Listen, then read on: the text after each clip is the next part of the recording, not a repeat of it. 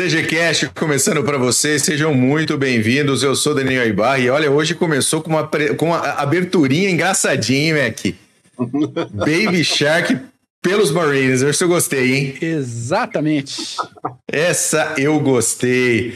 Muito bem, hoje nós vamos ter algumas atualizações com relação aos conflitos na Israel e na Ucrânia, mas hoje o programa é dedicado à história do United States Marine Corps uma das mais famosas, eficientes e fodas tropas que existem no mundo, sem dúvida alguma.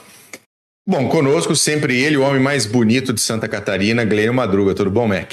Tudo jóia, Bull, tudo jóia, Smith, que prazer ter você aqui. Saudações cavalarianos para vocês dois, para você, ouvinte que está acompanhando a gente aqui no YouTube agora, live direto, ao vivaço, e para você que acompanha a gente também nos agregadores, nos aplicativos de podcast. Se você, você, você do YouTube que está vendo agora aqui, meu dedinho ao vivo, se você assiste isso, esse nosso programa, depois da live, com tempo, com calma, com paciência, e você percebe que não tem anúncio no meio para travar o negócio, isso só acontece porque alguns de vocês, ouvintes, são membros do canal aqui no YouTube e ajudam a financiar essa bagunça.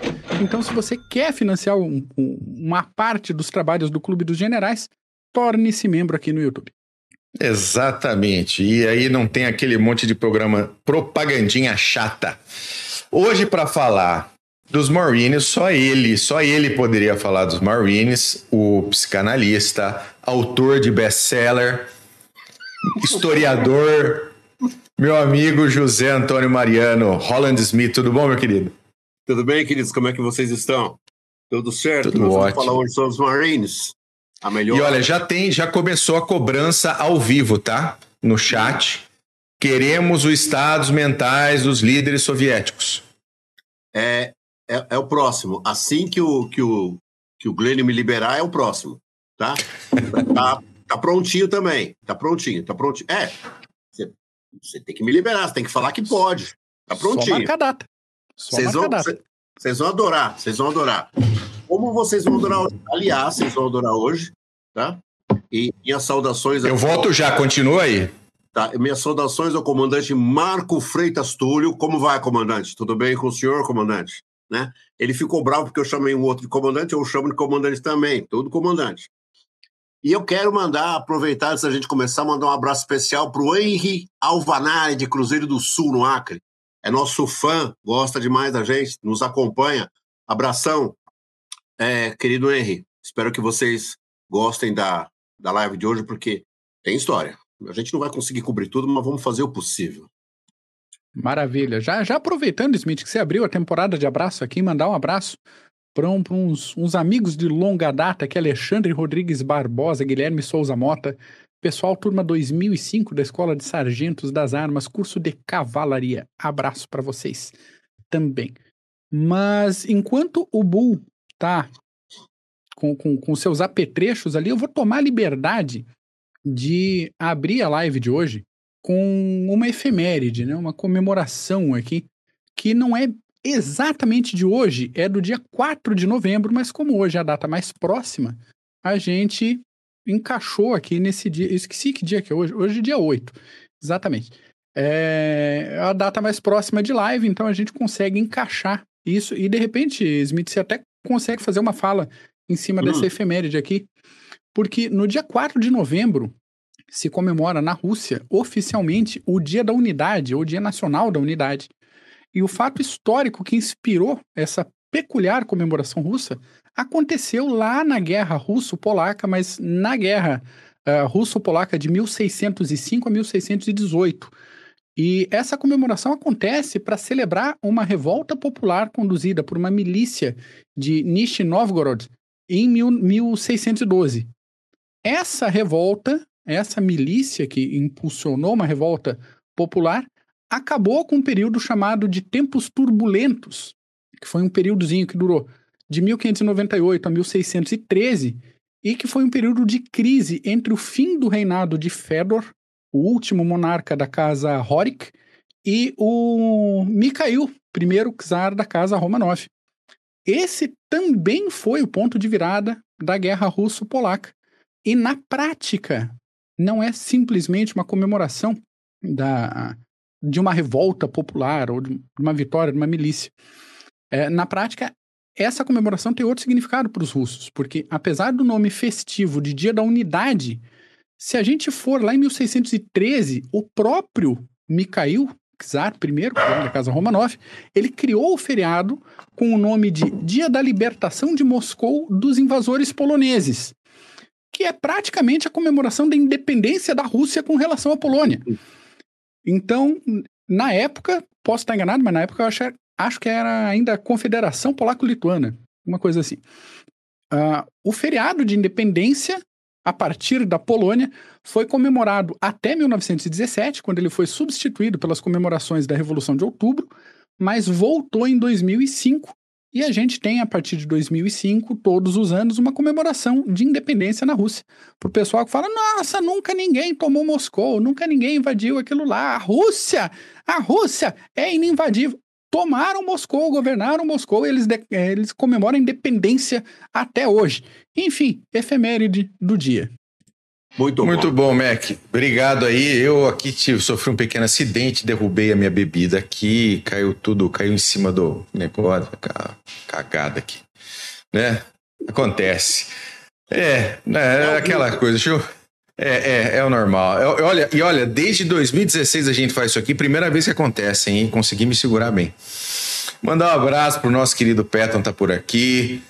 Ó, o Canuque aqui enchendo seu saco, Mariano, como sempre.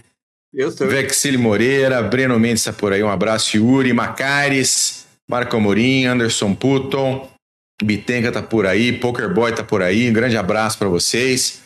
Uh, agora eu vou falar um pouquinho sobre, rapidamente, sobre os desenvolvimentos uh, dos conflitos, tanto na Ucrânia quanto em Israel, que parece que está demorando para carregar o slide. Carregou o slide. É, muito bem. Uh, na Ucrânia, nessa última semana, o que mais nós tivemos foram batalhas ali no leste da Ucrânia, na, na região de Kharkiv, no Oblast de Luhansk, uh, também ali, ali em Bakhmut. então, tem tido. A, a, frente de batalha não tem se ampliado e não tem reduzido. Ela tem ficado ali naquele estilão Primeira Guerra Mundial. Toma um pouco de terreno aqui, tira um pouco de terreno ali e as coisas estão tão, caminham para o que os russos querem, né? Estabilização do fronte, uh, mantenimento das terras ocupadas até o momento que a Ucrânia não conseguir mais fazer o que ela tem que fazer. E, mas não há nenhum desenvolvimento especificamente muito importante do que nós já vimos ali na região de Bakhmut, Advinka, a, a, a borda leste e oeste uh, do Dnipro também não teve, continua ali aquelas escaramuças, uma pequena cabeça de ponte. Então, coisas muito leves estão acontecendo. Leves não, né? Mas assim, nada nada de, de diferente, de muito importante ter acontecido na Ucrânia nesses últimos. Vocês estão ouvindo o cachorro, né? Minha cachorra latina. Ela está concordando comigo. Nada, nada, nada teve de, de muito diferente nesse, é a xereta concordando comigo. Com relação a, a Israel, ah, aqui mais um pouco de detalhe da guerra da Ucrânia, esqueci de passar, não tem problema. Em relação a Israel, toda a parte norte de Gaza já está basicamente ocupada. Uh, eles vêm ali pelo litoral, já estão próximos de um campo de refugiados em Chati uh, e também já conseguiram fazer o corte norte-sul da faixa de toda a faixa de Gaza e abriram um corredor humanitário hoje para tirar as pessoas do norte e irem para o sul de Gaza. Fizeram um corredor, corredor humanitário armado, inclusive com mercavas, para proteger a população que quer fugir de Gaza, porque o Hamas continua tentando impedir que os civis deixem Gaza. Inclusive, existem informações, e aí eu não consegui uh, efetivamente confirmar, de que existem uh, atiradores de elite do Hamas abatendo civis que estão tentando fugir em determinadas Sim, regiões. Isso mesmo. É. Isso mesmo. Mas uh, outra coisa que tem, que tem sido mostrada pela, pelas forças de defesa israelenses é a tomada dos túneis por baixo de toda a área de Gaza, inclusive eles têm encontrado um grande, uh, grandes armazéns com água e comida, tá? Indicando de que o Hamas entende que vai continuar a luta através dos túneis que construíram com todo o dinheiro que a Europa, as Nações Unidas, os Estados Unidos, o mesmo mundo árabe mandou. O Brasil. O Brasil mandou para Gaza para a construção de aquedutos, para a construção da parte, toda a parte de saneamento básico, né? E que foi usado para construir túnel e para e, e atingir Israel. Então, está se, tá se mostrando que após a ocupação ainda, ainda haverá muito, muito combate. Muito combate em cidade, muito combate corpo a corpo, muito combate de baioneta calada, como a gente fala. Né? Então é bastante. É, é uma guerra que deve, infelizmente, deve durar aí um bom tempo. Existem ainda ações. Pode falar, Maria. Não, só observação, porque a gente ouve muito que é, a, a, batalha em Gaza vai ser muito difícil, porque é combate urbano, sim, combate urbano sempre é muito difícil, mas ninguém pode esquecer que aquela faixa de Gaza ela está muito bem mapeada pelos israelenses. Sem dúvida. Eles conhecem também. Eles conhecem. É claro que houve várias modificações pelo Hamas, mas ninguém eh, espera que Israel não tenha esse tempo todo mapeado exatamente onde é que esses caras estão e o que eles estão fazendo, mesmo que alguns túneis não estejam exatamente no mapa de combate dos israelenses. Né? É, é, o hospital, o cara, os caras têm um QG no hospital. O hospital, onde eles têm o QG, já que vai estar tá sendo cercado, já está próximo disso, os combates vão ser muito duros. E eu já vi comparações com Berlim em 1945. A questão é que os russos, por mais que eles tivessem ideia do que era Berlim, tá? Eles não conheciam Berlim. Eles não conheciam, eles não faziam incursões em Berlim. Então, quando eles chegaram, eles tiveram que exapalpar delas mesmo. Os israelenses não vai ser um combate muito complicado, muito difícil, vai se perder, infelizmente, vão se perder vidas israelenses, eu quero mais que o Hamas se ferre, quero que todos morram, mas que Israel vai vencer, vai vencer.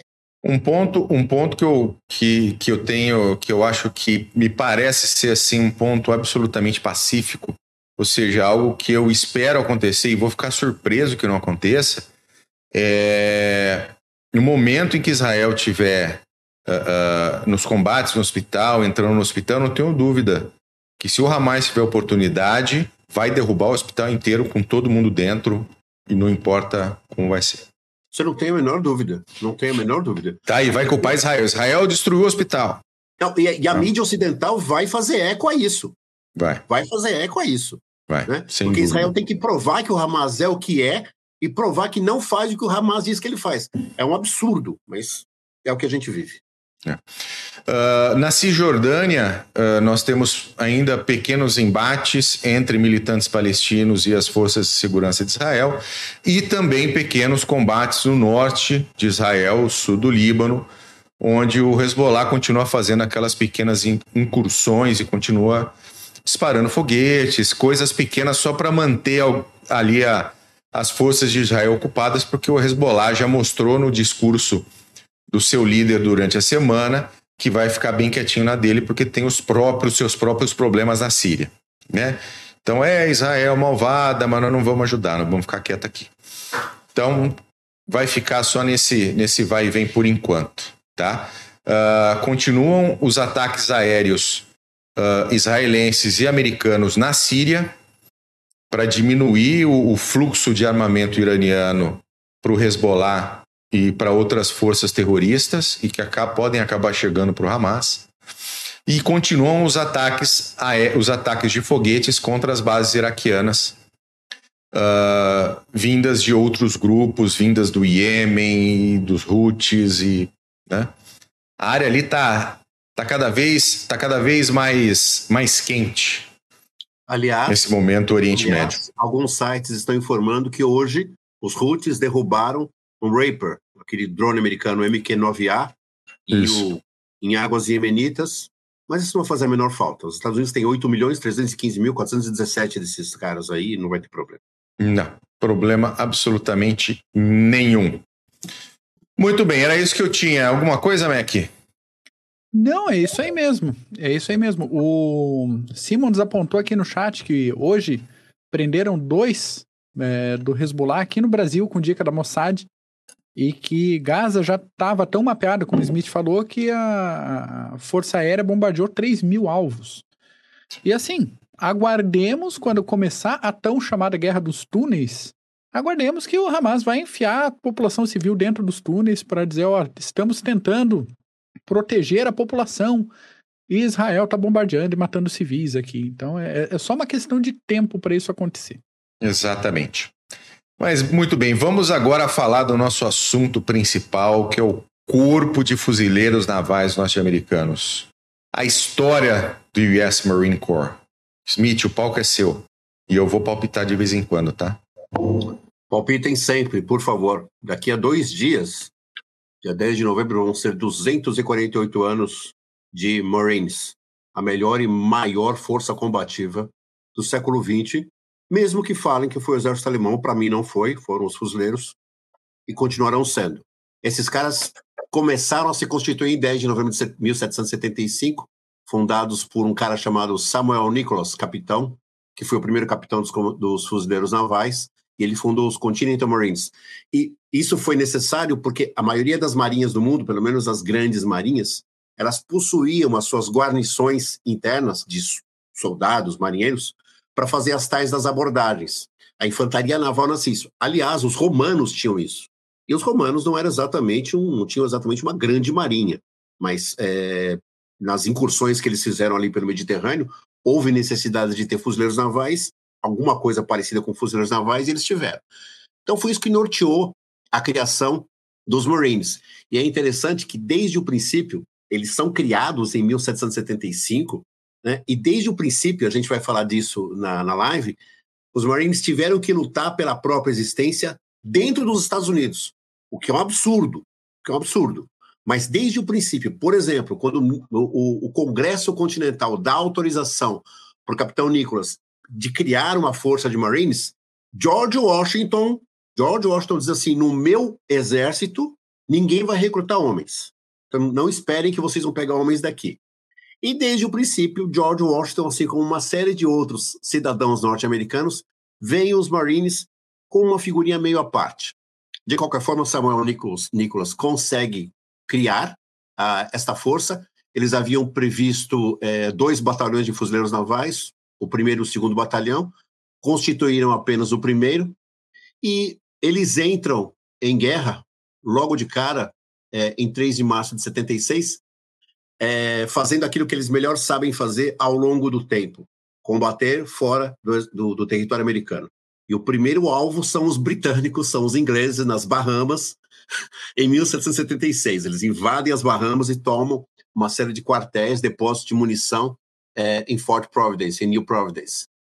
É, eles continuam é, participando das campanhas da, da Guerra Civil, da Guerra de Independência Americana, até que em 1783 os Continental Marines são dissolvidos para dar é, entrada, para entrar em campo, o que a gente conhece hoje como United States Marine Corps. Ok? Muito bem. Olha só que coisa interessante. A partir disto, é, entre 1763 e 2023, é, os Marines foram mobilizados, são 260 anos, os Marines foram mobilizados a cada sete anos a cada sete anos, eles estavam em uma batalha nova, em uma guerra nova. Só nessa guerra da independência, que nós falamos agora, eles participaram de 33 batalhas. 33. É, e mesmo assim parece que não granjearam um, uma grande estima do general Washington. Pois é, permitindo já uma primeira, uma primeira... atravessada aqui, Smith. À vontade. É, os marines passaram por uma situação peculiar, né? É, não tão peculiar, né, é relativamente comum em algumas tropas dentro da, da, Se a gente pensar a história das Forças Armadas dos Estados Unidos e tal, que foram é, é, criadas e desmobilizadas, né? Criadas e, e dissolvidas. Ah, algumas unidades, a primeira de cavalaria foi a mesma coisa, foi criada no momento de crise, daí é, suspensa. E você falou agora desses combates na Guerra da Independência, eles não, não tiveram esse reconhecimento como é, força uh, própria, vamos dizer assim, a que que você atribui esse, é, essa atitude? A, ao imediatismo da necessidade de uma força combatente? De repente, a partir desse momento, sossegou aqui, a gente não precisa mais ter essa tropa? Então, mas veja, quando, quando eles são dissolvidos em 1783, eles são dissolvidos como Continental Marines, mas aí eles já passam a ser conhecidos como os Fuzileiros Navais dos Estados Unidos. Então não houve uma descontinuidade, houve uma mudança praticamente de nome. Mas isso que você falou realmente aconteceu e aconteceu em vários momentos entre os Marines, embora os Marines sempre tivessem tido muito cuidado, porque é o que eu falei agora há pouco. Durante toda a história dos Marines, vários momentos alguém levantava a mão e dizia assim: ah, não sei se a gente precisa desses caras aí, não. Tá? Então, assim. Oh, oh, tem uma pergunta, tem uma pergunta aqui do Fabiano. Uh, por que Marines? Marines vem de é, marinha. Marinha. É, infantaria da Marinha. Tanto é que hoje vários fuzileiros navais pelo mundo, por exemplo, nossos irmãos argentinos aqui, os fuzileiros navais deles são conhecidos como Infantaria da Marinha. Então, Marines vem de Marinha. Você pode pegar a etimologia de Marines, você vai encontrar o porquê que é assim. E esse nome, esses Marines, eles se disseminaram nas língua, na língua inglesa. Aliás, não é nenhuma novidade, né? Os Royal Marines, que antecedem aos Marines, já vêm de lá, né? Os fuzileiros navais britânicos, que, aliás, para mim, são os únicos que se equiparam aos fuzileiros navais americanos. Os Royal Marines são espetaculares, são os únicos. O restante. Ó, Israel tem uma força muito pequena de fuzileiros navais que funciona como tropa de elite, é tropa de escola mesmo. Mas não tem a unidade que tem, por exemplo, e, a, e, as tradições e tudo mais que tem os, os, os Marines americanos. E é... tem até um ponto, uh, se você pegar na língua inglesa, a palavra mariner significa hum. marinheiro. Isso. Então, toda, toda, toda a questão da etimologia e origem da palavra acaba, traz, acaba vindo para que marine seja aquele que combate no mar ou vindo do mar. Isso. E é mais para tá. frente a gente vai ver que essa foi a doutrina que foi registrada como dos Marines americanos. Porque o grande receio, a gente está se adiantando um pouco, mas o grande receio é que os Marines se transformassem num segundo exército americano. E em alguns momentos eles adquiriram essa característica e muita gente ficou preocupada. É, esse ponto, isso é um ponto, isso é um ponto bastante interessante, porque né, tem, existe, historicamente, isso continua, isso acontece em menor e maior grau, você comentou das pessoas falando sobre a dissolução é, é, permanente dos Marines. Uh, eu acho que tem muito disso, sim. Ou seja, da preocupação do exército em ser substituído como força combatente. Sim. E a gente sabe, e a gente sabe que existe esses ciúmes e essa, é, é, é, esse, essa disputa entre as tropas. E nós vimos isso muito acontecer na Segunda Guerra Mundial no Pacífico, quando os Marines iam para a batalha, ocupavam a ilha e aí vinha o exército, não como força combatente, mas como força de ocupação. A força combatente eram os fuzileiros navais. Eles foram a ponta de lança, nós vamos chegar lá em, to, em praticamente toda a campanha do Pacífico, mas em Guadalcanal isso aconteceu, tá? Dos, foram, foi o exército praticamente que esteve lá. Fala, Glenn. Sempre precisa de uma força de mais impacto antes da infantaria convencional chegar. Perfeitamente. Seja os Marines, é. seja a cavalaria. Um preço grande. Exatamente. Exatamente. E, e o, o, Fabiano, o Fabiano fez só uma pergunta aqui para continuar, só para terminar o papo dele é, de que os Marines não teriam elo com o US Navy. Nos Estados Unidos, os fuzileiros navais não possuem elo com a Marinha. No Brasil, os fuzileiros navais são uma tropa da Marinha Brasileira, por exemplo. Em todas as marinhas do mundo, em todas as marinhas do mundo, os fuzileiros navais são da Marinha.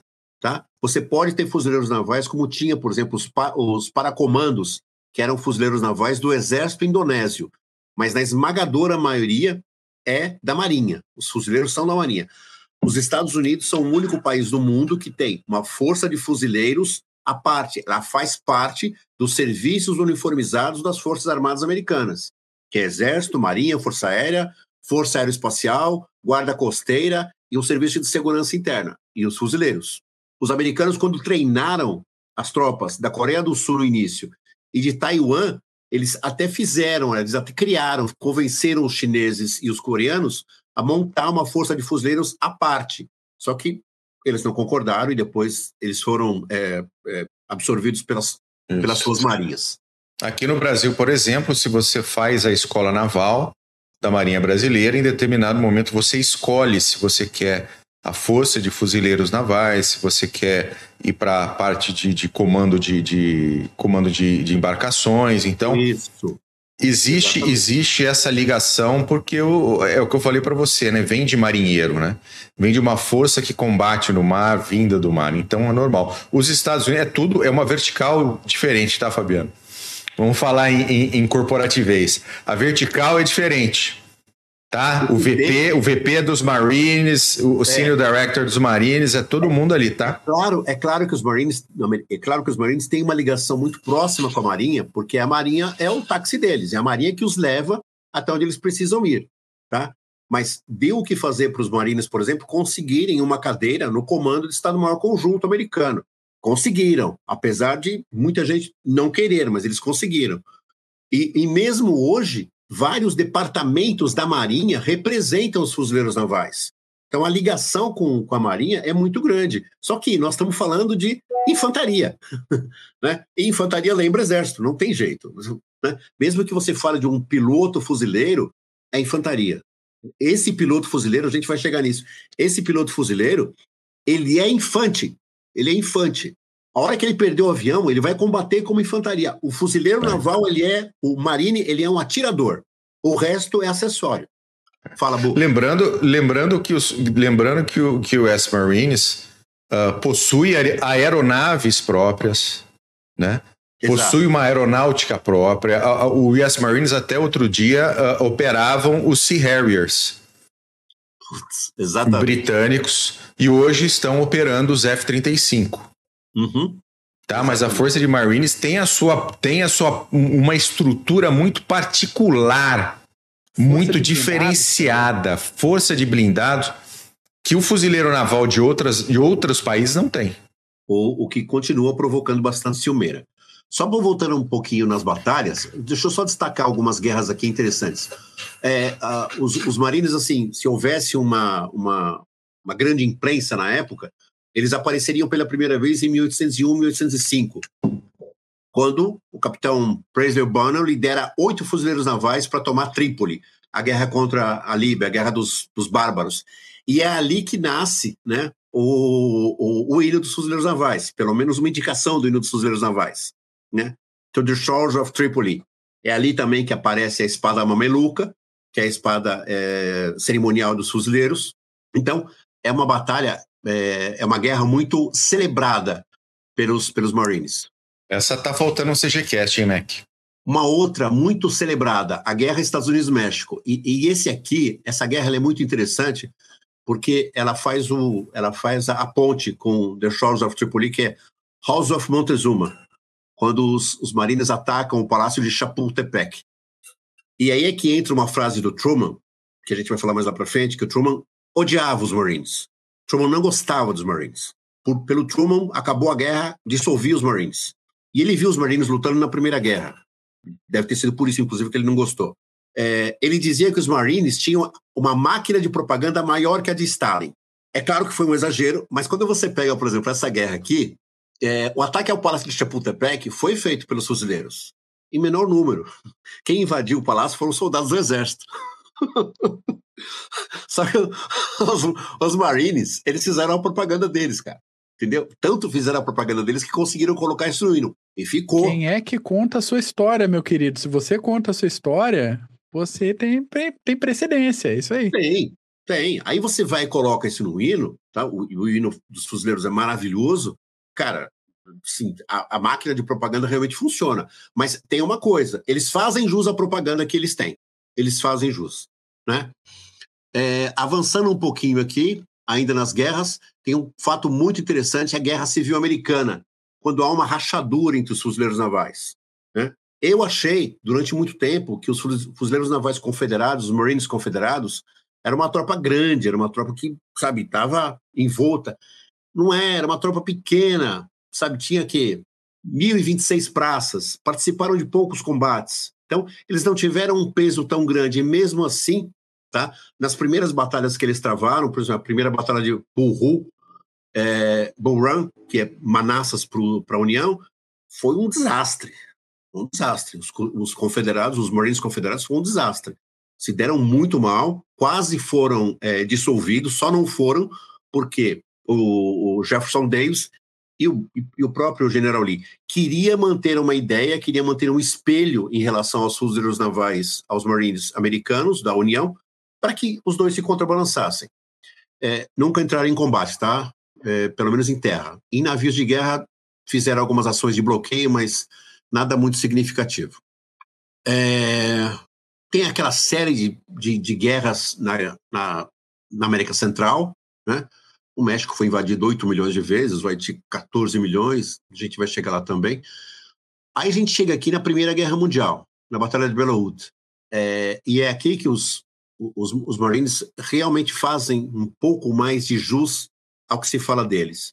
E, e, de novo, é interessante que Truman tenha assistido, tenha visto é, a ação dos fuzileiros. Quer dizer, eu não sei se ele viu, não sei se ele soube, mas fatalmente foi durante a Primeira Guerra Mundial que Truman adquiriu uma algeriza imensa aos Marines. A tal ponto, a tal ponto, que na Segunda Guerra, depois que Roosevelt morre, e a gente não pode esquecer que depois que Roosevelt morreu, a guerra ainda estava em andamento, e, por exemplo, veio Okinawa, e Okinawa foi uma batalha horrível, horrorosa, horrorosa. Foi muito difícil, e mesmo assim, a bravura dos Marines não convenceu Truman. E uma das primeiras coisas que ele fez logo depois que a guerra acabou foi isso. Na, na Batalha de Wood, combateu a 4 Brigada de Marines do General Harbord, e ali que vem a, a, a também a, o apelido de Cães do Diabo, que dizem foi dado pelos alemães, né? É, os Teufelsruden, né? Só que você pega, só que aí você pega os, a, a história do, das unidades alemãs que combateram os Marines na Primeira Guerra, e embora esteja recheada de elogios, não tem a menor referência a isso. Então, parece que os alemães nunca disseram que os Marines são os cães do diabo. Parece que os Marines se denominaram como tal, e mais uma vez. Retreat Hell. É, mais ou menos. É, ocupações. É, é, Bellewood, Bellewood foi, foi uma das batalhas da Primeira Guerra Mundial eu acho que foi a batalha com o maior número de baixas americanas, né? Ah, mas sem dúvida, sem dúvida. Perto de 10 mil baixas americanas. É, foram muitas as baixas, eu não, eu não posso precisar muito para você, mas foi, foi um número bastante significativo, tá? E realmente granjeou para os Marines, apesar dessa questão com os cães do diabo, realmente certa fama. Eles voltaram na Primeira Guerra Mundial um pouco uma aura um pouco mais é, é, acertadas. Parece que eles haviam adquirido o direito de existir. Eles achavam isso, tá? Mas isso só vai acontecer mesmo na Segunda Guerra Mundial. Olha só. E os Marines tinham uma brigada, né? Em Wood.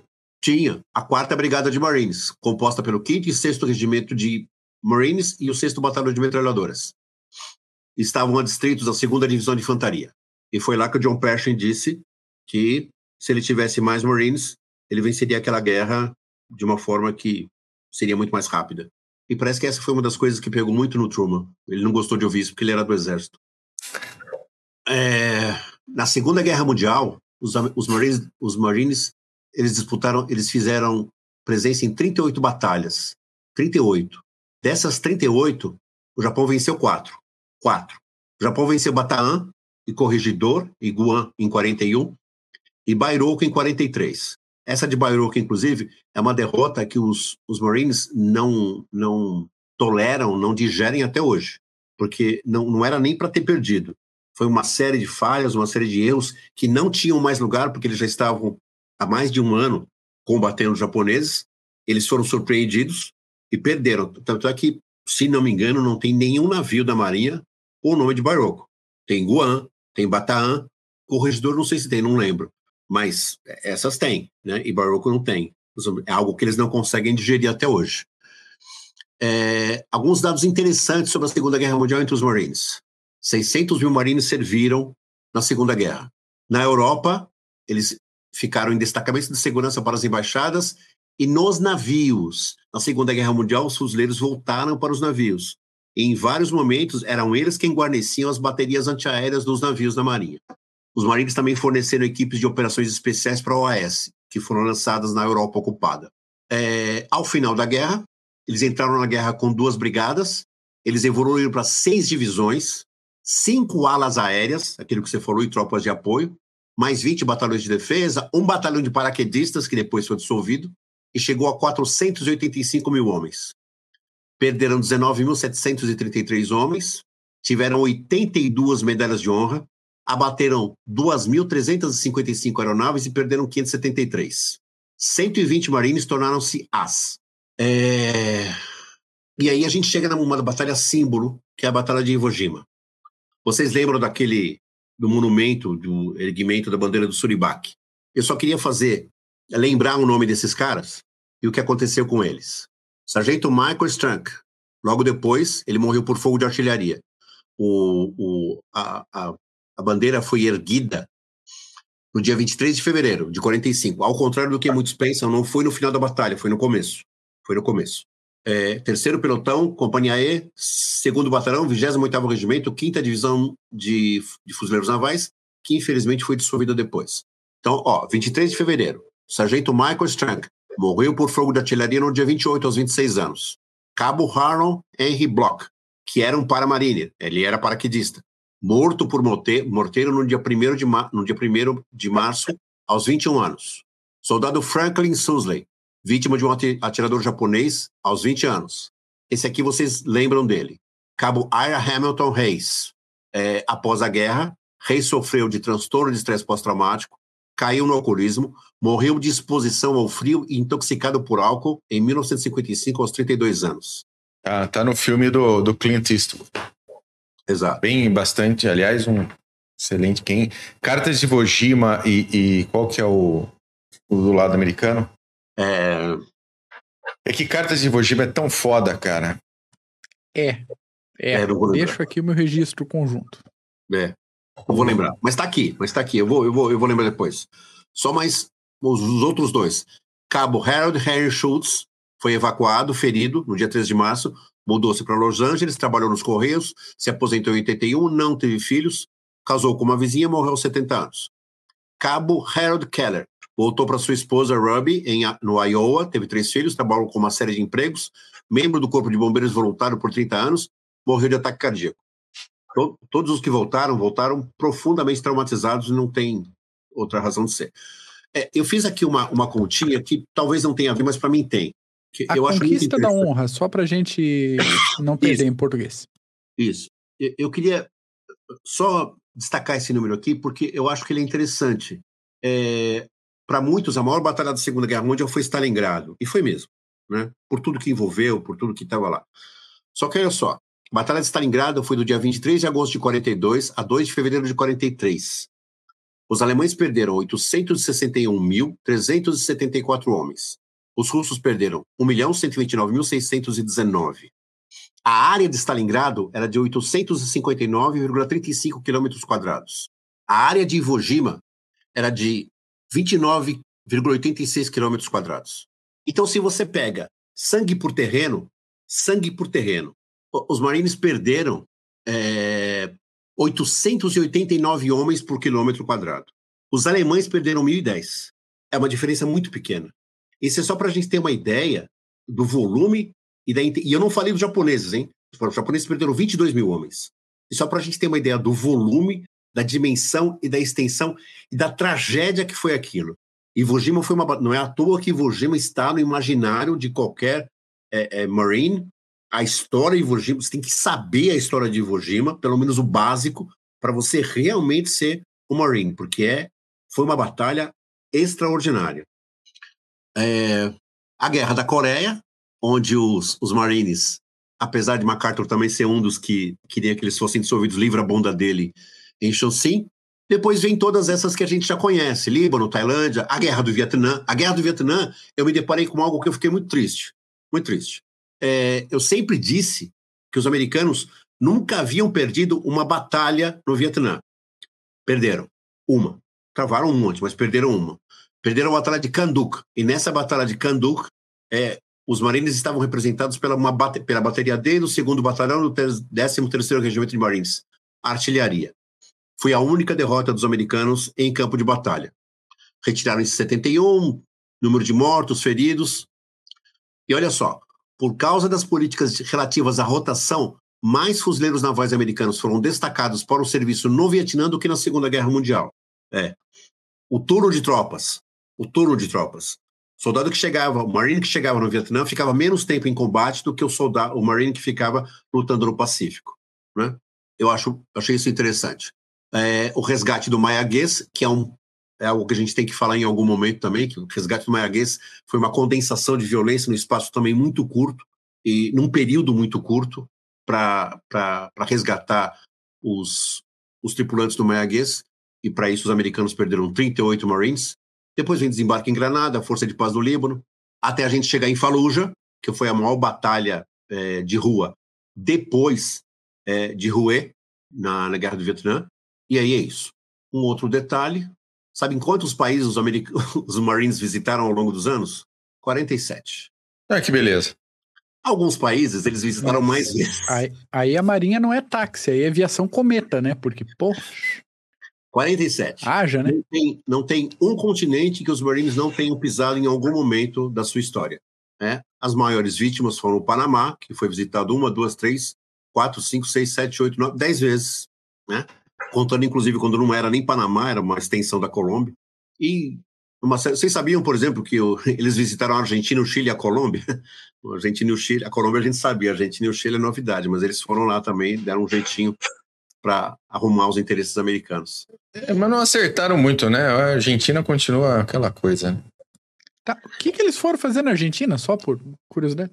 Defender interesses americanos. Né? Eles desembarcaram em Buenos. Aires. Tá, ok. ok, vou me conformar com isso. Olha só, não é à toa que o general é, Smedley Butler, que foi um dos grandes Marines, duas medalhas de honra, ele diz assim, ó, no livro que ele escreveu, War's Racket, passei 33 anos e quatro meses no serviço militar ativo. Resumindo, eu era um bandido, um gangster para o capitalismo. Ajudei a tornar o México, especialmente Tampico, seguro para os interesses petrolíferos americanos em 14. Ajudei a tornar o Haiti e Cuba um lugar decente para os rapazes do National City Bank Ajudei a purificar Nicarágua para a International Bank House of Brown Brothers.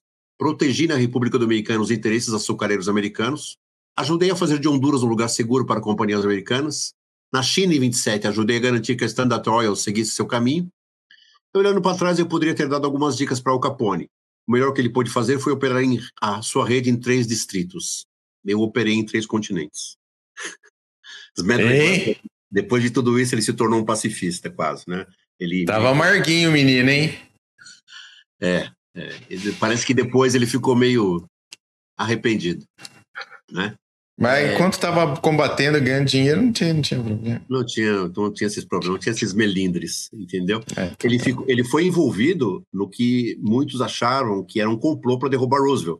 Vários industriais americanos é, entraram em contato com ele, porque Roosevelt era progressista, não queriam que Roosevelt continuasse e o con contrataram para que ele liderasse uma marcha até Washington nos moldes de Mussolini em Roma. E, como ele tinha dois neurônios, né? Embora um tivesse talvez um pouquinho depletado pela guerra, ele falou: não, não pode, isso não vai acontecer. E se vocês continuarem, eu vou denunciar. Já pensou? Um golpe de Estado?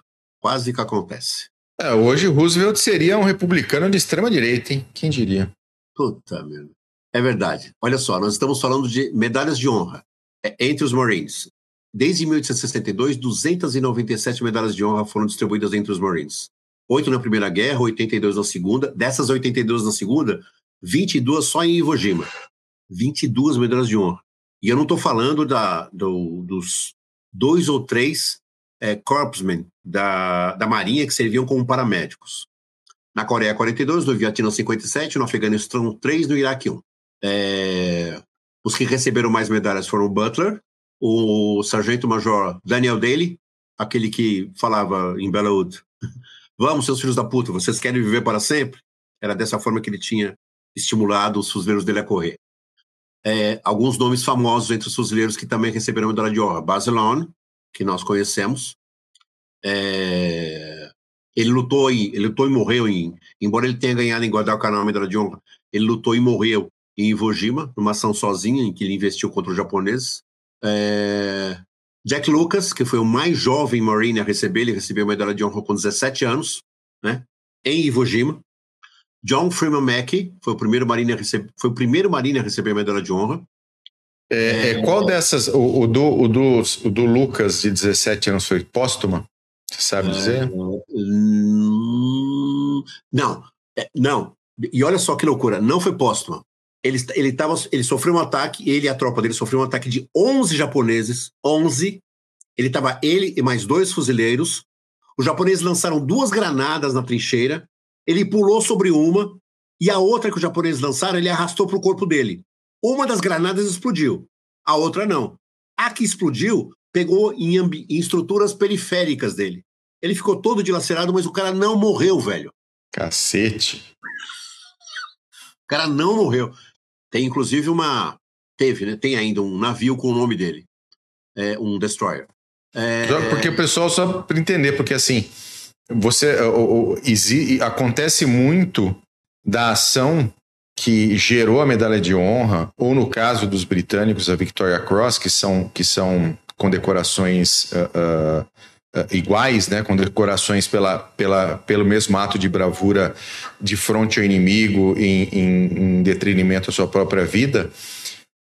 existem muitos casos, e eu não sei dizer qual a porcentagem disso, porque eu nunca fui olhar, aonde aquele que executou a sua ação, que salvou seus companheiros, morre na ação.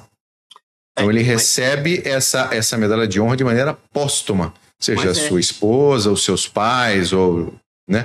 Para se ter uma ideia do quão, do quão extremo precisa ser a ação que ele cometeu para receber essa honraria. É muito difícil o sujeito receber a medalha de honra e ostentar a medalha de honra. É por isso que quem tem medalha de honra nos Estados Unidos é muito, muito, muito considerado. Aliás, é um crime, vocês sabem disso é, fraudar a medalha de honra. Dizer que você ganhou e não ganhou, tá? Ou você fazer uma réplica e não escrever réplica, né? Porque realmente é uma, é uma, é uma condecoração que, entre a tropa, isso é muito comum, você vai ganhar a medalha de honra, você vai morrer, né? Você não vai ficar entre nós. O, o último que ganhou no, no Iraque, o Dakota, sargento Dakota, não sei das quantas. Você pega a cara dele, nossa, ele tá todo ferrado, todo ferrado, né? Então, assim, ou você sai muito ferrado da ação, ou você morre. E quem recebe, obviamente, vai ser sua família. E, e assim, é, é, é tão importante que não importa a sua patente. Exatamente. Se você, se você está uniformizado com a medalha de honra, não importa a patente, vão todos bater a continência, saudar você, independente se você é um sargento e quem está passando por você é um general, é o general que vai. Exatamente. Não importa. saudar. Não importa. Não importa. É, é o que você falou, a mesma coisa da Victor Cross. Né? Tem o, o Smith, o mesmo peso. Oi. É, falando de medalha de honra, teve um cara que não ganhou a medalha de honra, eu queria te perguntar. E ele travou ou fui eu? Não, acho que foi ele. Foi ele. Foi ele. O Mac travou. Mac, você travou. Daqui a pouquinho ele cai e ele volta. Fica tranquilo. Tá tranquilo. Tá. Mas uh, enquanto o Mac não volta, Continua falando da, da, dos, dos agraciados, vamos falar assim. É, soldado Francis Silva, que foi o primeiro marine hispânico a receber, nós vamos falar disso um pouquinho depois, recebeu na, na China. É, e o tenente Baldomero Lopes, que foi o cara que começou a livrar a bunda do MacArthur é, em Rinchon. E tem uma, é uma foto dele clássica, né, no desembarque, a escada colocada acima para passar pelo morro, ele é o primeiro a subir, ele é o primeiro a pegar, e a hora que ele chega lá em cima, lança uma granada contra ele e de novo, ele pula na granada e ele morre. Esse não teve jeito. Né? É... Hino. O hino dos Marines foi composto em 1868. É, por volta de 1883, ele ganhou o tema atual. Os Marines adotaram o Sempre, sempre Fidelis, que é o Sempre Fiel, que no caso deles tem, tem todo sentido. É, e somente em 1929 é que foi autorizado realmente que o hino dos fuzileiros fosse tocado em cerimônias e fosse constituído como tal. Uma curiosidade. Agora, é, é aqui que a gente chega. Eu queria ver com vocês umas coisas que é, uns ditos a respeito dos Marines que eu acho muito interessante. O primeiro, do, do, do, do general Alfred M. Gray, que foi o 29º comandante dos Marines. Ele diz assim, cada Marine é em primeiro lugar, um atirador. Todas as outras condições são secundárias. Então foi aquilo que eu disse. Não importa se o cara pilota um helicóptero, se ele manobra um tanque, se ele é da logística, se ele. Não importa. Ele é da infantaria, ele é um atirador. Então, a hora que ele perdeu aquele instrumento primário, secundário, aliás, de batalha, não adianta, ele vai combater a pé. A função dele é essa. Aliás, isso fica muito claro no filme Full Metal Jacket, né? Do, do que a gente conhece, Nascido para Matar, em que todos eles são instruídos a sempre atirar, atirar e atirar. É... Olha só o que o Mao Tse Tung disse para o general Pen Dehuai, comandante das tropas chinesas na Coreia não ataquem a primeira divisão de Marines. Deixem os Yellow, os, os yellow Legs, os calças amarelas, sozinhos. Ataquem o exército americano. Por quê? Os Marines sempre foram, nessa concepção de, de Mao Tse Tung, pelo menos naquele momento, muito mais perigosos. O valor em comum era uma virtude comum, o dito do, do almirante Nimitz em Iwo Jima. É, aí o, o MacArthur, depois que os Marines livram a bunda dele. Se eu tivesse mais uma unidade com a primeira divisão de Marines, eu ganharia esta guerra imediatamente. O dito do General Pershing, a arma mais mortal do mundo é um Marine e seu rifle. E outro dito do General Pershing, esse sim deixou os soldados do exército muito putos. Porque diabos o exército não pode fazer como os marines fazem? Como os marines podem fazer e eles não? Eles são o mesmo tipo de homem. Por que, que eles não podem ser como os marines? Imagina como é que isso pega na tropa americana. Não deve ter pegado muito bem, né? Não. Lembrando que é muito diferente a maneira com que os Marines são treinados Sim. para o exército americano, exatamente porque existe, existem, são, como você falou, Marine em primeiro lugar é um atirador. Isso. Então, o seu treinamento é um treinamento de eficiência em combate em 100% do seu tempo. Né? É completamente diferente do treinamento do exército. E você acaba tendo resultados diferentes, e o Marines não é uma tropa que é para ser usada em qualquer lugar. Tem essa também. É, em qualquer, perdão, não em qualquer lugar, em qualquer situação. Isso. isso você não põe o Marine para ficar ocupando terreno. Não, não, não. Já está mais do que claro, e isso foi muito bem configurado, sobretudo no Vietnã, primeiro no Japão, mas sobretudo no Vietnã, Marines não servem para tropas de ocupação. Não servem. Eles não são tropas de ocupação. Aliás, uma das grandes frustrações dos, dos Marines no Líbano em 83, que quando houve aquele bombardeio do, do, do quartel-general dos Marines, que morreu 83 Marines, o, o, grande. Eles ficavam muito putos lá, porque eles não podiam agir. Os Marines em Beirute, em 82 e 83, era uma força fixa. Eles não podiam agir. E várias vezes o comandante dos Marines, eu não lembro quem era o comandante dos Marines na época, pediu autorização para o Pentágono para agir, para tirar os homens de trás das barricadas e combater a milícia mal, o Morabitum, e nunca deixaram. Aí o que aconteceu? Morreu aquele monte. Então é, é isso. Não tem o que fazer. Não. Não, é uma tropa diferente e, e, e você, eu já ouvi muitas vezes isso e aí, inclusive, inclusive, acho que se não me engano, tem naquele livro que eu te mandei que eu trouxe, que eu trouxe da viagem. Uh, você é, um Marine e você. E oh, Glênio voltou. Você é um Marine e você nunca vai deixar de ser um Marine. Nunca vai deixar de ser Marine. Não e importa você se você estiver. se aposentou, não, não, importa o que aconteceu. Não. E onde você estiver e estiver um Marine, ele é seu irmão. O que quer dizer que você vai proteger, que você vai amparar, que você vai estar ao lado dele. Sempre. Sempre. E, de novo, isso fica muito bem categorizado no filme do, do Nascido para Matar. Ô, Beck, você ia fazer uma pergunta. Eu ia. Uh, tava falando de condecorações, eu não sei quanto que eu perdi do assunto. O Expresso de Tóquio passou bombardeando aqui eu caí. é... Deixa eu lembrar. Ah, sim. Uh, Chesty Puller, o mais condecorado fuzileiro de todos os tempos. Sem nenhuma medalha de honra, cara. Por quê? Sem nenhuma medalha de honra.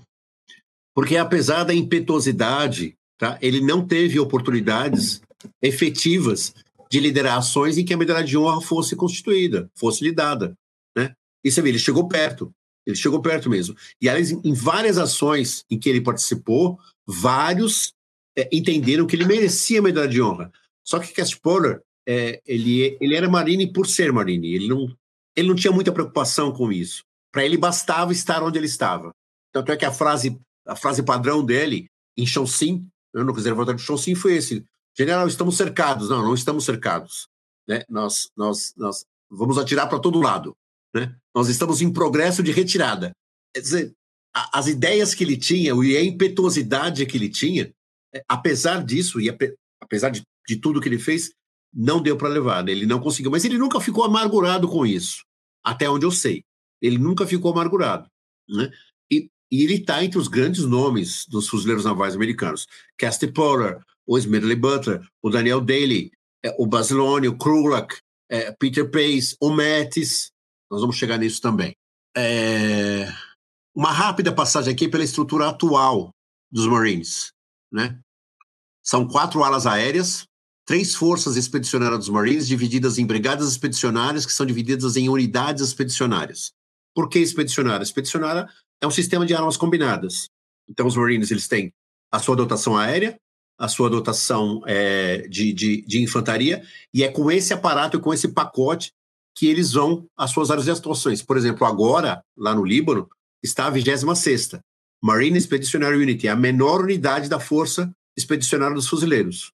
São só 3 mil homens, mas são 3 mil fuzileiros. O que quer dizer que é uma puta força, né? E o que quer dizer também que isso, ao sinalizar para o Irã e falar estamos aqui, talvez o cara pense uma ou duas vezes antes de fazer merda que eu acho que tem muito sentido, né? É...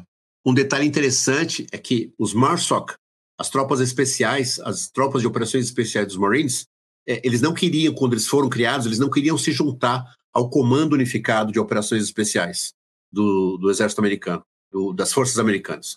E aí, quando começa a guerra contra o Iraque e contra o Afeganistão, eles veem todo mundo indo e eles não vão. Então alguém falou: pá, nós vamos ficar fora. Dá um jeito disso aí. Aí eles conseguiram se, se integrar ao, à força de operações especiais e combateram no Afeganistão, combateram no Iraque e em, em outras localidades. Ok. Sempre visitando, é aquela coisa, né? Visite os Marines antes que os Marines visitem você. É, porque se os Marines visitarem você, a hora que eles forem embora, não vai sobrar muita coisa. Não, não é bacana, entendeu? não, não é legal. É, Marines famosos, marines do cinema, por exemplo. Joe Carey era um marine. Vocês lembram do Joe Carey, né? Sim, senhor. Gene Hackman era um marine. Teve uma vida conturbada para caramba, aos 16 anos se alistou e foi operador de rádio na China. Steve McQueen era um marine.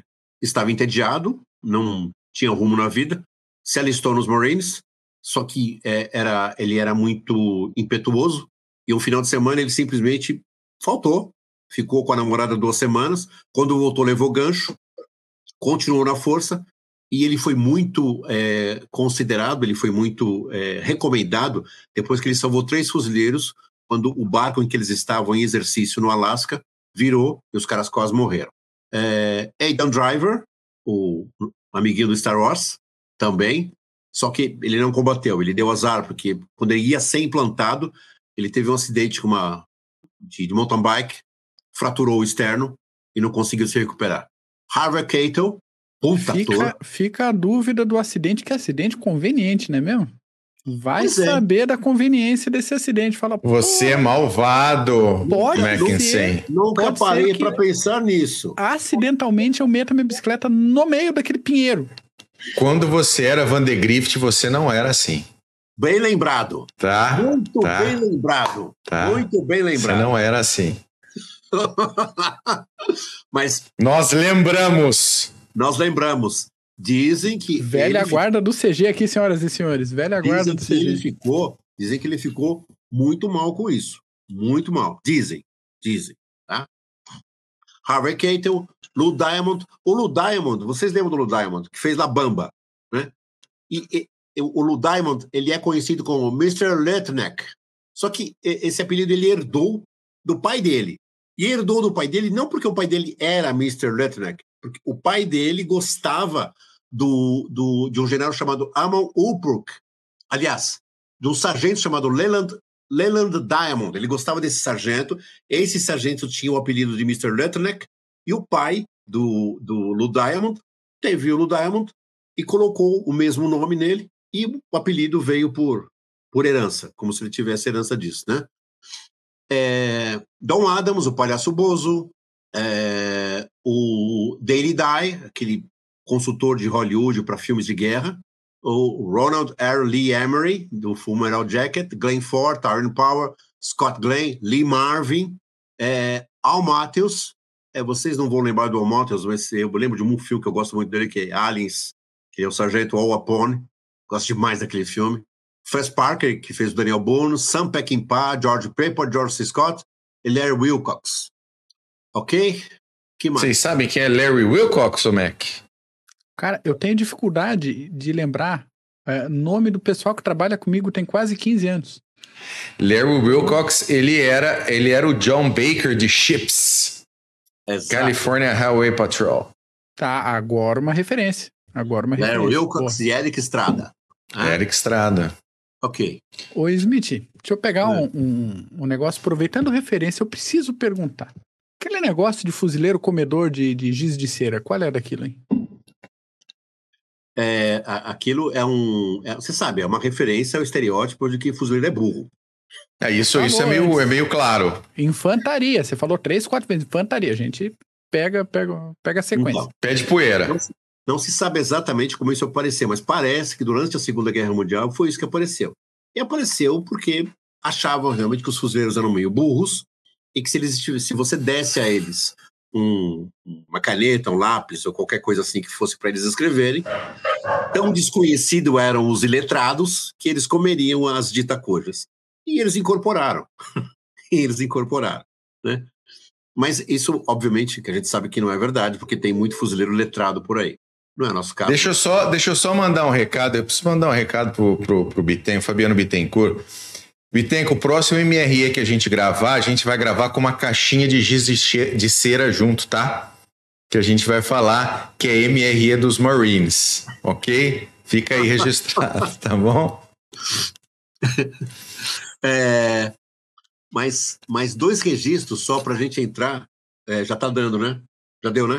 Segue, segue, segue. Eu não, aqui não dá nada. Vamos que vamos. Mais, mais dois registros. O programa é nosso. Mais dois registros só para a gente entrar no que eu chamo de Marines Mouse. Mas antes, dois registros apenas. É, um é o Carlos Hitchcock. Hitchcock, vocês conhecem. Fuzileiro, 93 mortes confirmadas. Ele diz que não foram isso, ele diz que foram mais de 300. Né? É, já que, segundo Desculpa ele, a risada, desculpa, que eu tô lendo o chat aqui. O que, que tem? O que, que tá no chat? É, o Fabiano falando que tá combinado e ele filma e eu como crayon. A gente conversa amanhã, tá? É. Desculpa, desculpa. Imagina. Smith, é... deixa aqui o registro que o Hatchcock teve a audácia de botar uma luneta em cima de uma Browning .50 e usar aquele troço como, como arma sniper. Sim. Coisas que só um fuzileiro poderia fazer, né? Sim, exatamente é, matou um general vietnamita atrás das linhas inimigas e abateu a Apache. A Apache, aquela atiradora vietnamita que torturava todos os soldados que caíam nas mãos dela. Esse é um. E o outro, e esse aqui vocês precisam ver, se é que vocês já não viram, tem um episódio do, do Snipers do History Channel que fala de Charles Benjamin Chuck Mauney. Esse cara foi muito foda. Muito foda. O helicóptero dele cai, ele fica a noite inteira matando vietnamita. Ele mata 103 vietnamitas numa noite. Ele não erra um tiro. Um tiro. Impressionante. Impressionante. Aí você vai falar com ele e diz assim: ó, foi a viagem de caça definitiva. Um homem caçando outro homem que estava me caçando. Não fale comigo sobre caçar leões ou elefantes.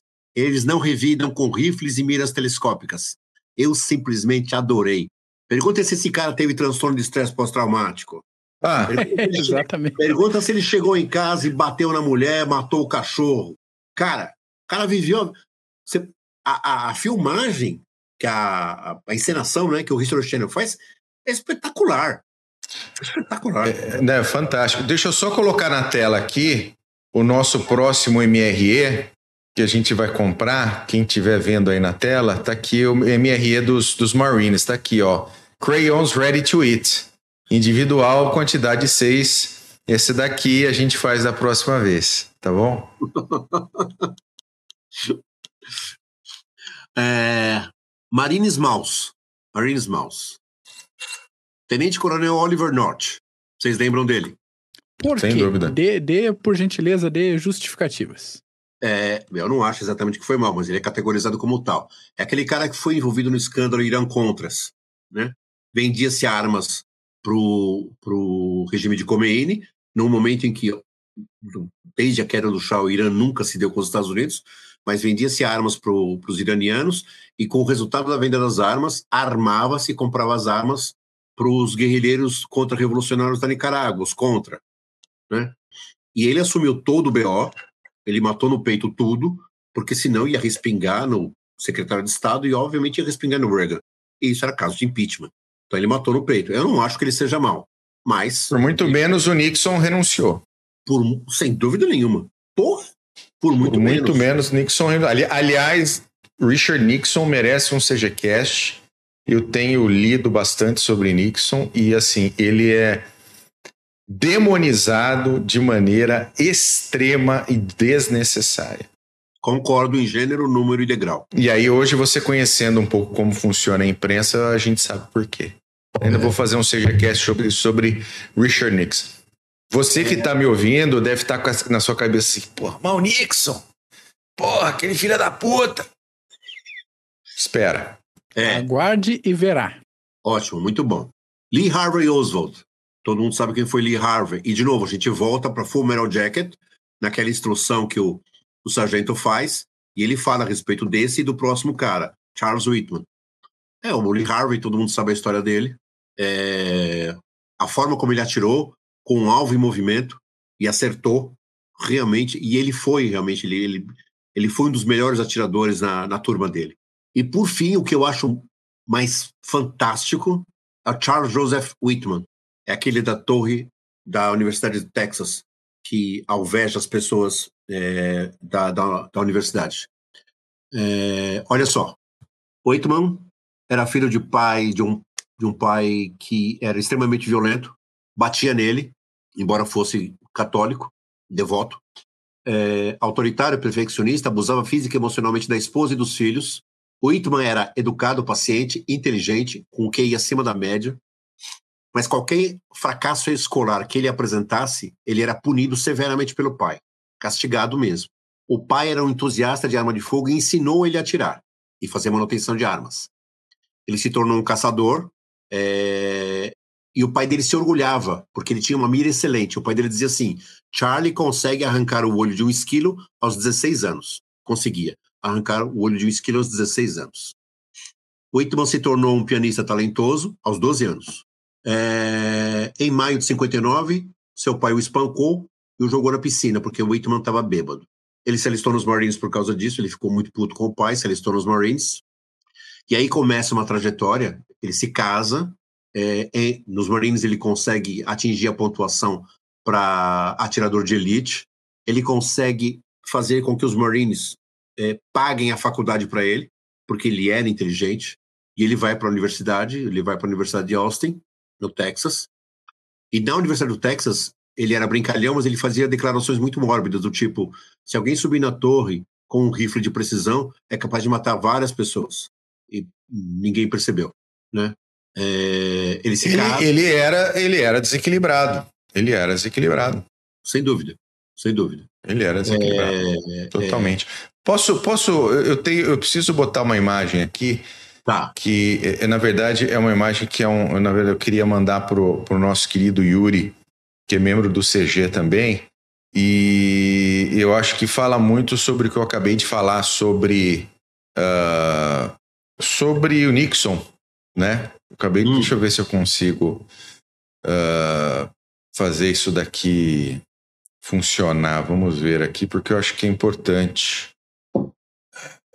É, realmente, acho que eu não vou conseguir fazer fazer funcionar, é uma pena, mas depois eu mando, depois eu mando para ele no, no, no, no coisa, não vai, não é, não é nada complicado. Toca, toca. ok. Ele perde, depois ele perde a. Ele dá baixa nos Marines, ele perde o direito de continuar na faculdade, isso deixa ele muito puto. Ele já vem apresentando um comportamento muito errático.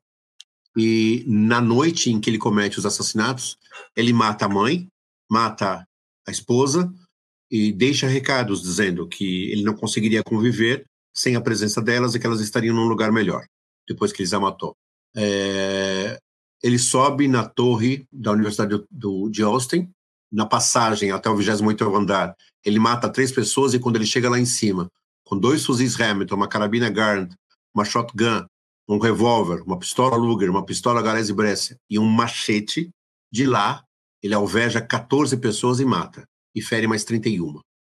É, inclusive, um dos feridos dele morreu em 2006, porque ficou com sequelas. É, e sim, ele tinha graves problemas. Ele passou por psiquiatras antes de fazer tudo isso. Os psiquiatras não notaram, não deram é, relevância para o caso, entupiram ele de medicamento, o que só cedou, o que só deixou ele pior. Ele deixou uma anotação antes de cometer todos os crimes, dizendo que ele queria que o cérebro dele fosse estudado, porque ele tinha certeza que ele tinha um problema. E realmente ele tinha. Ele tinha um glioblastoma multiforme, um, um tecido quase necrosado no cérebro que alcançava a área do pré-frontal e ali inibia todas as ações de volição, de identidade, de afeto, proximidade, e fez com que ele fizesse tudo isso. Mas, de novo, da altura em que ele estava, ele alvejar as pessoas que ele alvejou, uma puta canalice, obviamente, mas era um baita atirador. E um atirador que se especializou no corpo de fuzileiros navais. Além desses... Pequena, pequena dica literária. Aproveitando o assunto de, de gente desequilibrada com um, uma arma na mão, fica a recomendação aqui é, de um livro em inglês do Kevin Seitz, chamado The Things They Cannot Say é, histórias que soldados não vão te contar sobre o que eles viram, fizeram ou deixaram de fazer em guerras. É, são 11 depoimentos de gente de tanto do exército americano quanto dos Marines que falam de eventos que aconteceram nas guerras do Iraque e do Afeganistão. Baita livro, baita livro para você que se interessa por questões de é, estresse pós-traumático e assuntos correlatos. Link na descrição do episódio. Ainda nos Marines Maus. Não são exatamente nomes, mas são situações. Os Marines cometeram massacres nas Filipinas, sob o comando de um general do Exército, mas sob as ordens dele, mas cometeram. Massacraram é, é, várias pessoas, 2.500 mortos estimados só em Samar, nas Filipinas. No Haiti, a mesma coisa. Também cometeram crimes de guerra no Haiti. No Iraque, o massacre de Haditha, de 19 de, de novembro de 2005, um, um IED explodiu, feriu os fuzileiros, feriu um dos fuzileiros, e os fuzileiros se descontrolaram e imediatamente mataram 24 civis. No Afeganistão, o incidente de Jalababad, de 4 de março, de novo, um comboio de marines foi atacado e eles passaram o rodo em todo mundo, inclusive num adolescente que estava carregando um feixe de lenha, num idoso que não tinha nada a ver. É, a tal ponto essa coisa do Afeganistão foi feia que o comandante das forças especiais no Afeganistão, General Francis Kearney, ordenou que a unidade dos fuzileiros navais responsável pela ação fosse retirada do teatro de guerra. 120 homens tiveram que deixar o país e foram julgados por isso, como foram também Radita, por Radita. Aqui uma lista de filmes onde tem as histórias dos Marines, The Rock, Battle, Batalha de Los Angeles, Nascido em 4 de Julho, Conquista da Honra, Nascido para Matar, Questão de Honra. Fazer é... um comentário sobre a Batalha de Los Angeles. É. Uh, é um dos meus filmes preferidos de, de, de combate, não é de guerra, mas de combate, porque eles conseguem traduzir na tela algo muito fiel ao que é um combate real uh, em uma situação de, de, de combate urbano. Que você não vê direito o seu inimigo, tudo está acontecendo ao mesmo tempo à sua volta. Uh, uh, você tem você tem comandante sem, sem ali na, no, no momento do, do, do, do, combate sem saber o que fazer. Uh, você tem as pessoas morrendo à sua volta. É, é, é, a parte do combate em si desse filme eu, eu acho fantástico. E é mesmo. Você tem razão. É muito bom. É muito bom. É um, um muito bom também, que eu gosto muito, é o Dom da Fúria, com Robert Duvall. Vocês assistiram? Grande Santini. É, é fantástico. Não me lembro. Uma interpretação magistral do Robert Duvall. Ele é um piloto fuzileiro e não tem mais guerra. Adivinha o que ele faz? Ele inferniza a vida da família, ele é um pé no saco. é o chato, né? Sim, a tal ponto que tem uma hora que ele morre. Mas o filme é muito bom. Aliás, dei um spoiler fantástico, já estraguei tudo também se você quiser assistir, tá? É... E Aliens, Aliens o Resgate. Aliens o Resgate é sensacional. Eu adoro aquele filme. Já assisti 8 milhões e 415 vezes. É, por fim, as tentativas de dissolução dos Marines. Após a guerra de primeiro Washington, que se recusa a permitir que os batalhões iniciais sejam fossem recrutados no seu exército. Após a guerra de 1812 contra os ingleses, é, é, Archibald Anderson, o quinto comandante dos fuzileiros, teve muito trabalho para evitar que os Marines fossem absorvidos pelo exército, conseguiu. E depois da Segunda Guerra, cresceu a ideia de que os fuzileiros navais eram dispensáveis. É, apesar do, do, secretário da Marinha, James Forrestal, dizer que os fuzileiros tinham mais 500 anos pela frente depois de erguer a bandeira no Suribaque, eles tiveram um orçamento muito reduzido e foram absolutamente humilhados pelo secretário de defesa do, do Truman. Humilhados. Eles não puderam, eles não podiam ouvir o próprio hino, eles não tinham direito a, a carros oficiais, eles não podiam participar de reuniões, é, as, as aeronaves foram transferidas para a Marinha e para a Força Aérea. Eles esse quase... aí foi corno, esse aí foi corno de um Marine, hein? Eles, porra, bicho, ele, ele quase extinguiu os, os fuzileiros navais. Ele quase extinguiu. É, eles, os fuzileiros conseguiram reverter a situação. Em 52, eles conseguiram acesso ao Estado-Maior e ali eles se solidificaram, mas eles sempre tiveram que lutar contra isso. Sempre tiveram que lutar contra isso. Inclusive recentemente, por conta daquilo que a gente falou, o receio de que os fuzileiros se tornassem um segundo exército dos Estados Unidos. Aliás, é, é, alguns apelidos não muito bacanas dos fuzileiros na Segunda Guerra, por exemplo, é que eles eram as SS de Roosevelt, eles eram as SS de Roosevelt no Pacífico, onde não tinha SS. Tá bom, porque as SS de Roosevelt na Europa era a primeira divisão de infantaria, a Big Red One, que por outros motivos também recebeu esse apelido. É, eles eram os mercenários de a guarda pretoriana do presidente, né? eles faziam os trabalhos sujos do presidente, eles tiveram que conviver com isso durante a maior parte da sua existência. E mesmo agora, mesmo agora, é, essa tentativa de emascular os blindados dos Marines está sendo muito tá sendo muito revista porque não tem muito para mim para mim eu, é, a gente é leigo mas não tem muito sentido você tirar os blindados deles. Não só tirar os blindados como tirar os helicópteros. Assim ah mas a hora que precisar o exército vai estar tá lá.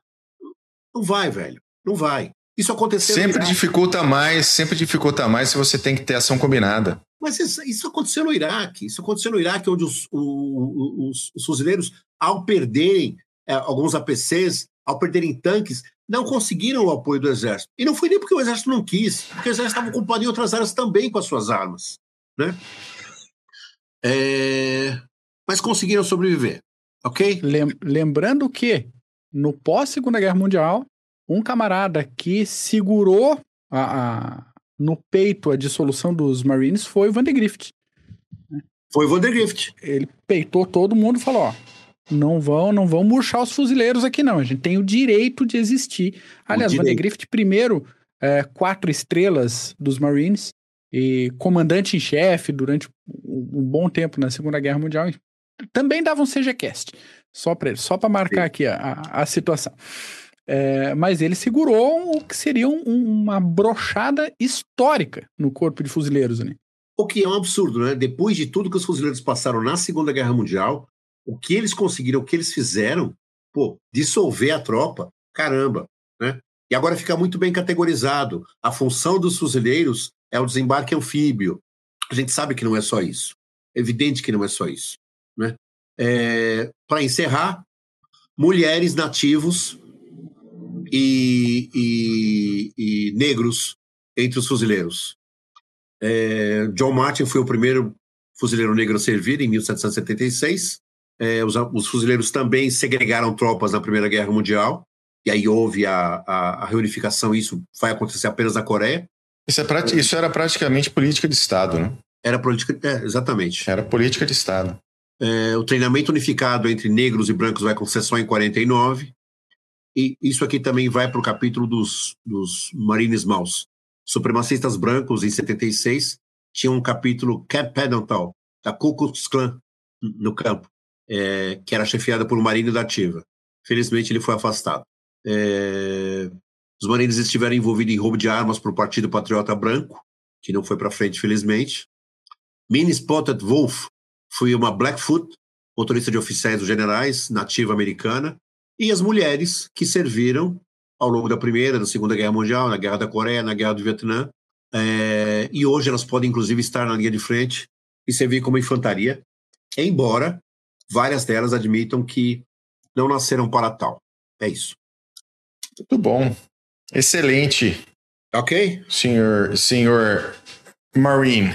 Olha aqui, ó. Olha aqui. É, tem uma, uma.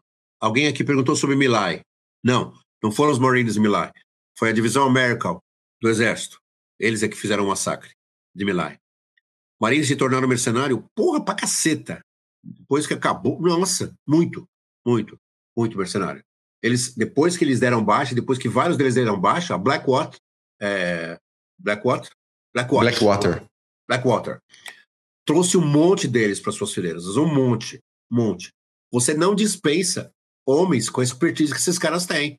Eles foram mesmo e atuaram como tal nas PMCs e continuavam com o mesmo espírito. Aqui, por que, que os marinhos são uma força armada independente e não fazem parte da marinha aqui no Brasil? Foi aquilo que nós falamos, né? Eles conquistaram o direito de serem uma força à parte diante dos serviços que prestaram. Isso foi configurado em 52, antes até, porque eles já atuavam como tal, né? mas é, eles conquistaram esse direito. Eles se tornaram uma força à parte. Embora, muitas vezes, como a gente viu ao longo do, do, do, do da live aqui, às vezes com menos direito do que as outras forças. que mais? É isso, né? Tem, tem um recadinho ali também, de novo, ó. Quando uhum. sai o CGCast sobre os estados mentais dos líderes soviéticos. Ah, só uma coisa aqui. Eu acho que ele já foi embora, o Túlio, mas ele cisma que em 1812 o Canadá existia.